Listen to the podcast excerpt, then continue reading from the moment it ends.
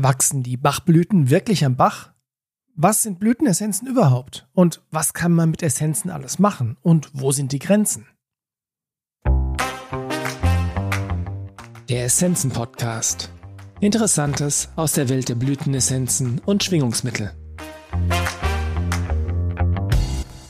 Hallo und herzlich willkommen im Essenzen Podcast. Mein Name ist Carsten Sann.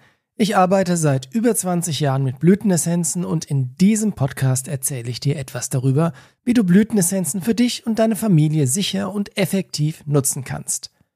Dabei geht es um alltägliche Themen wie Schule, Stress oder Haustiere, aber auch um tiefergehende Aspekte wie die Heilung seelischer Wunden, Trauerarbeit und familiäre Verstrickungen.